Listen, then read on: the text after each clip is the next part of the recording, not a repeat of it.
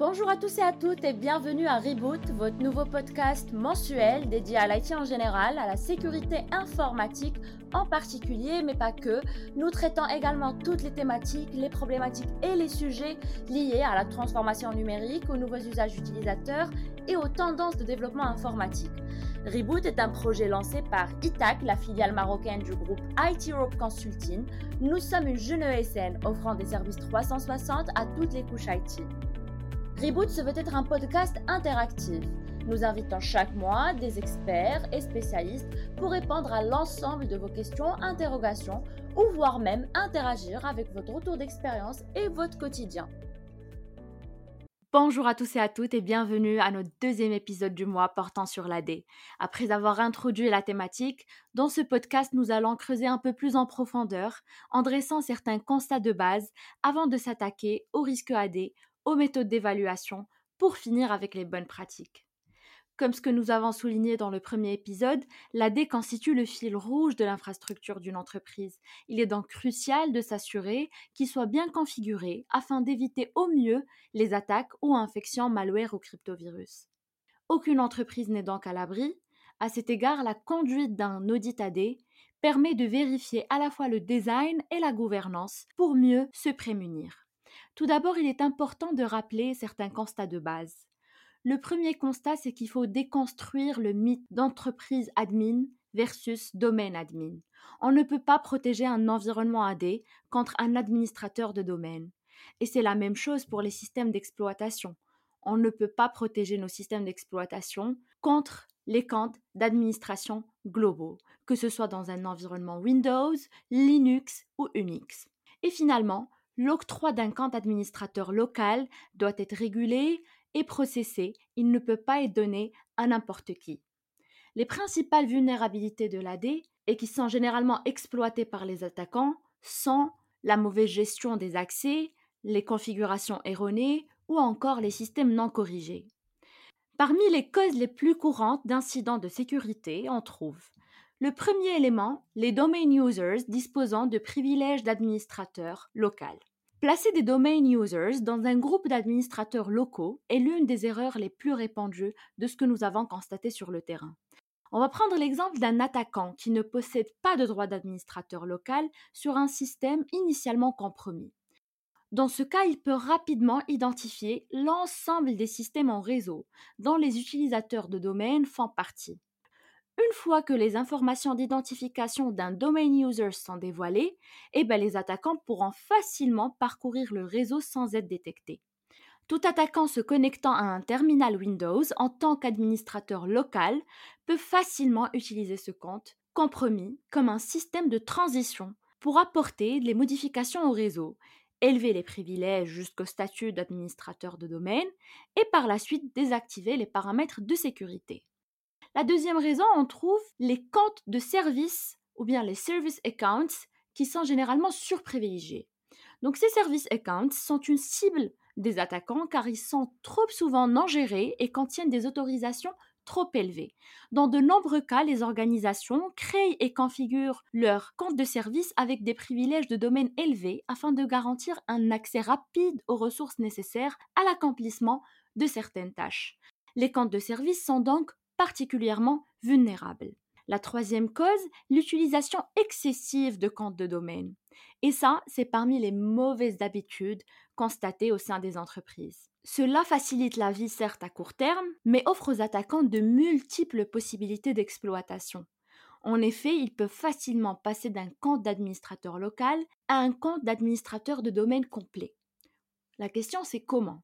On va prendre l'exemple d'un intrus malveillant qui possède des privilèges d'administrateur local. Ce dernier peut utiliser ce système comme point d'appui pour effectuer de petites modifications, puis attendre que l'administrateur de domaine commette une petite erreur courante lorsqu'il se connecte à un système euh, sur lequel l'attaquant possède des droits d'administrateur local, et eh ben l'attaquant alors modifier le registre sur un système compromis afin de conserver en mémoire un justificatif d'identité ou un mot de passe. Il n'a qu'à attendre et checker périodiquement à distance le système de transit pour voir si l'administrateur a laissé une empreinte de son mot de passe. Par conséquent, la, sécurité du système de stockage peut être désactivée et le mot de passe de l'administrateur peut être extrait via des outils. La quatrième raison, on trouve les mots de passe faibles ou bien réutilisés. Avec le recours de plus en plus au télétravail, les attaquants font des heures supplémentaires pour exploiter les mots de passe faibles ou réutilisés. Beaucoup trop d'organisations comptent sur les mots de passe comme seul point de contrôle de sécurité pour protéger leur compte et accès privilégié. Et eh bien les mots de passe faibles ou réutilisés sont une invitation ouverte à l'exploitation. Passons maintenant à quelques tips en matière de contrôle pour l'évaluation de la sécurité de l'AD. Premièrement, il est impératif de supprimer les autorisations par défaut.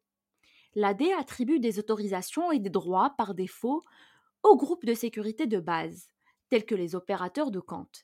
Mais il se peut que ces autorisations ne soient pas adaptées à chaque utilisateur en examinant et en personnalisant les autorisations, vous pouvez empêcher les attaquants d'exploiter facilement les paramètres par défaut. Le deuxième tips, c'est qu'il faut éventuellement faire recours à des mots de passe forts, parce que c'est nécessaire et ils sont obligatoires pour assurer la protection de l'AD. Cela signifie qu'il faut utiliser une solution de gestion des accès privilégiés qui crée automatiquement des mots de passe forts, de sorte que les employés n'aient pas à s'inquiéter. Il est également primordial de protéger le Remote Desk Protocol Enabled. Il ne doit jamais être exposé directement à l'Internet public, sans ajouter une authentification multifactorielle et de contrôle de sécurité à l'accès privilégié. Votre audit de sécurité AD doit surveiller régulièrement les tentatives de force ou les attaques par balayage. Il ne faut guère également ajouter des utilisateurs de domaine au groupe des administrateurs locaux. Une politique de sécurité AD doit être préétablie si un utilisateur de domaine a par exemple besoin d'avoir de manière temporaire un privilège d'administrateur local cette politique permettra d'appliquer le principe du moindre privilège. En effet, il existe des solutions de sécurité qui permettent d'élever les privilèges à la demande sans que les utilisateurs aient besoin d'être un administrateur local. Et si jamais vous devez ajouter absolument cet utilisateur au domaine, euh, au groupe d'administrateurs locaux, eh ben cette option ne doit être que temporaire et elle doit être assortie à une date d'expiration. Il faut également limiter les privilèges d'administrateurs local, voire empêcher les utilisateurs surprivilégiés d'obtenir des privilèges d'administrateur local sur vos systèmes. À cet égard, il faudrait auditer l'environnement de sécurité AD pour détecter éventuellement les paramètres de registre qui permettent à un attaquant d'extraire les mots de passe. Et finalement, l'application de correctifs en temps voulu doit être processée de manière à ce qu'elle devienne obligatoire car les correctifs sont essentiels pour résoudre les failles de sécurité. Le cas échéant, une mauvaise gestion des correctifs est l'un des moyens préférés des attaquants pour introduire éventuellement des codes malveillants. Ainsi, afin de protéger son AD, il est important de concevoir et de mettre en œuvre un plan permettant de hisser les compétences des utilisateurs en matière d'AD d'implémenter le tiers modèle de Microsoft pour obtenir un design sécurisé et aussi de contrôler en permanence les modifications. Plusieurs articles et recommandations sont édités par Microsoft à ce sujet et aussi plusieurs articles et recommandations sont également publiés par les autorités de régulation qui sont sur place. On trouve par exemple l'ANSI en France, la CNDP, l'ADD au Maroc et plusieurs autres fédérations et associations métiers. Parmi les meilleures pratiques en matière de sécurité, on a choisi de capitaliser sur deux bonnes pratiques. La première, c'est qu'il faudrait déterminer quel employé a accès à quelles ressources et ayant quelle autorisation. Et la deuxième, c'est la stratégie du zéro trust elle devrait absolument être implémentée afin de réduire au maximum les privilèges octroyés, de façon à ce que seules les autorisations nécessaires à l'accomplissement des tâches soient octroyées. On vous remercie infiniment pour votre confiance et pour le temps que vous octroyez à notre podcast. Et on vous donne rendez-vous la semaine prochaine pour une interview en one-to-one avec notre invité qui est Microsoft Certified Trainer et qui a accompagné plusieurs entreprises de différentes tailles dans le cadre de la sécurité de leur AD. Pour information, vous pourriez aussi nous faire part de vos questions, de vos retours d'expérience et aussi de vos suggestions si vous voulez qu'on creuse davantage une thématique, un sujet ou voire même une brique, n'hésitez pas à prendre contact avec nous. Notre email figure dans la barre de description de notre podcast. Très bientôt!